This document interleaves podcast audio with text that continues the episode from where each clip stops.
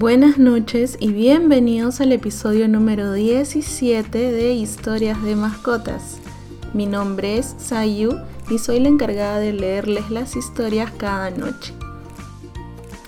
Esta noche, como se los prometí el día de ayer, les voy a contar la historia de Pablito, que es uno de los huéspedes en el albergue temporal Esperanza para un callejerito que lo maneja Carmen y su familia.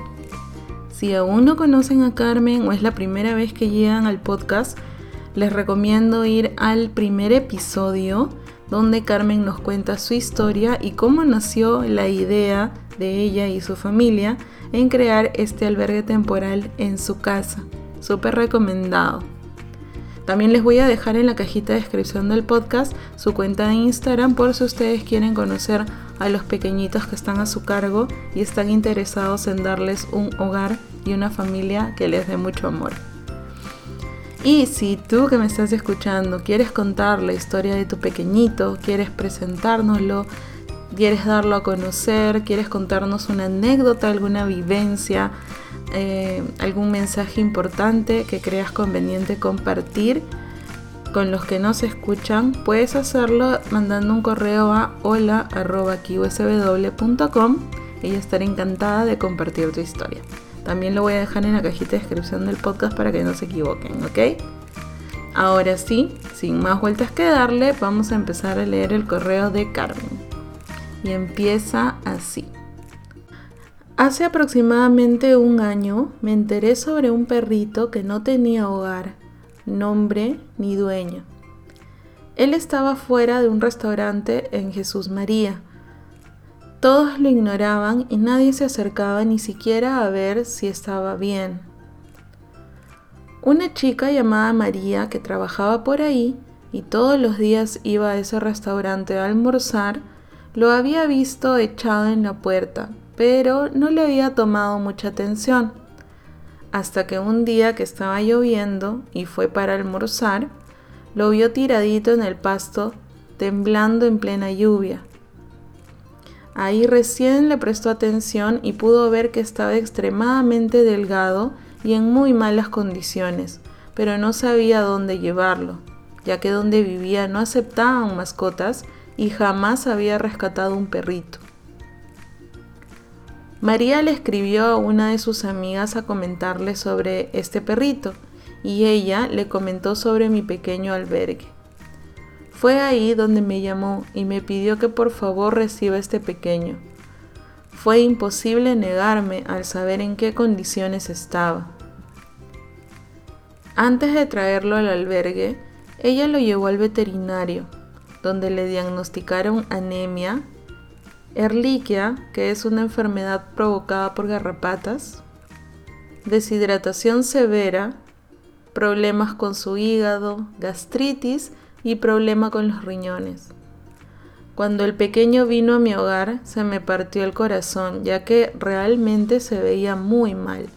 Su caso era muy complicado ya que tenía muchas cosas a la vez y tratar algo podía ocasionar problemas en otros órganos, por lo que el veterinario fue tratando poco a poco cada una de sus dolencias. Apenas llegó, se tiró al piso. Consulté su nombre y me dijeron que lo encontraron en la avenida Pablo Bermúdez, por lo que decidieron llamarlo Pablo. Nosotros teníamos una casita y le pusimos su camita ahí. Él se metió de la casita y no quería salir. Le pusimos comida y agua esperando que al dejarlo solo comiera, pero fui al poco rato a verlo y no se había movido de la casita. Tenía una mirada que decía, no me toques si no quieres salir lastimado. Por eso fue que decidí hacer caso a la advertencia y tener un poco de distancia. Él hasta ese momento no abría la boca, ni siquiera ladraba.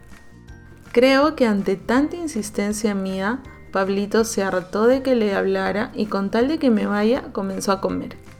Algo que me alegró muchísimo ya que si comía, podía empezar sus tratamientos. Como les dije, era bien difícil acercarse a él. Peor abrir su boca y darle las pastillas, por lo que recurrimos a aplastarlas y revolverlas en la sopa que le hacíamos. De esa forma lo podía digerir sin estar molestándolo. La sopa la comía, pero cada vez que comía sus galletas terminaba vomitando.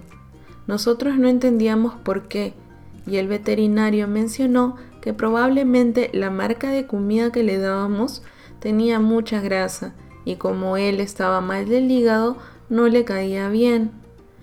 Nos pidió que le compremos otra marca, pero para nosotros era muy difícil comprar esa comida por el precio. Sin embargo, doy gracias a que María jamás se desentendió de él. Ella mes a mes le compraba su comida, la de bolsita rosada, que es la única que aceptaba. poco a poco fue mejorando. Subió de peso. Cuando le hicimos sus exámenes salió que ya no tenía ni anemia ni arliquia. Con el tiempo fuimos tratando todos sus males, hasta que un día Pablito había mejorado tanto que empezó a ladrar. Al ver esto, logramos observar que algo no andaba bien en su lengüita. Decidimos tratar de ver qué era lo que ocurría y como ya había pasado un tiempo con nosotros y él notaba que no le hacíamos nada malo, dejó que nos acercáramos. Primero le hicimos cariño, mucho cariño, que era algo que antes no nos permitía, pero se dejó y cuando revisamos su boca nos dimos con la sorpresa que en la parte final de su lengua estaba partida en dos. Nunca habíamos visto eso. Al consultar con el veterinario, nos mencionó que definitivamente eso alguien se lo había ocasionado, pero que ya había cicatrizado y que no le traería problemas o limitaciones. Al saber esto pudimos entender el por qué él andaba muy a la defensiva. A decir verdad, no sabemos qué haya pasado él antes de que María lo encuentre, solo podemos notar que la pasó muy mal. Pero sabemos que desde el día que llegó a nosotros en adelante ya no sería así. Cuando Pablito se curó del todo, justo llegó un perrito que iba a estar al lado de él, en los ambientes que preparamos donde están separados por unas rejitas. Nos dimos cuenta que Pablito reaccionó muy agresivamente con el otro perrito al inicio fue un caos tenerlos de reja a reja, pero poco a poco Pablito entendió que el perrito era como su vecino y dejó de buscarle problemas. Ahora lo que hace es restregarle sus juguetes por la reja como diciendo, mira lo que yo tengo y tú no. como Kiko, ¿no? Pablito ya lleva casi un año con nosotros y ha mejorado muchísimo. Es bastante amistoso y sociable con las personas. Le encanta salir a pasear. Se trata de controlar si algún perrito lo molesta cuando sale. Y está totalmente sano, desparasitado, vacunado. Pronto lo castraremos y esperamos que encuentre su familia ideal. Así como él, hay miles de perritos que tienen traumas. Han sido maltratados y no han recibido nunca cariño. Sin embargo, todos nosotros podemos cambiar su mundo y hacerles ver que no todos los humanos son malos, así como se lo hicimos ver a Pablito. Si algún día vienen al albergue, notarán un perrito que se emociona mucho, ladra y corre por todos lados. Ahí sabrán que es Pablito, esperando que vayan a darle cariño. Disculpen los sollozos finales, tuve que parar un ratito, pero esta historia me llegó al, al, corazón.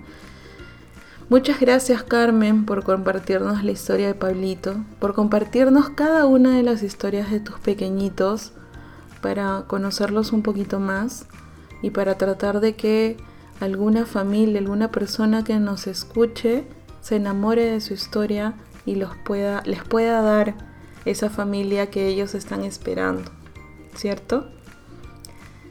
Y de verdad la labor que haces, Carmen, tú y tu familia es admirable, porque no solamente es cuestión de, ya, rescato un perrito, eh, lo llevo y veo la manera de conseguirlo un hogar, sino que voy notando todo el trabajo y todo el esfuerzo que le ponen a la rehabilitación de, los perritos que, que ustedes albergan, no solamente física, sino también mentalmente.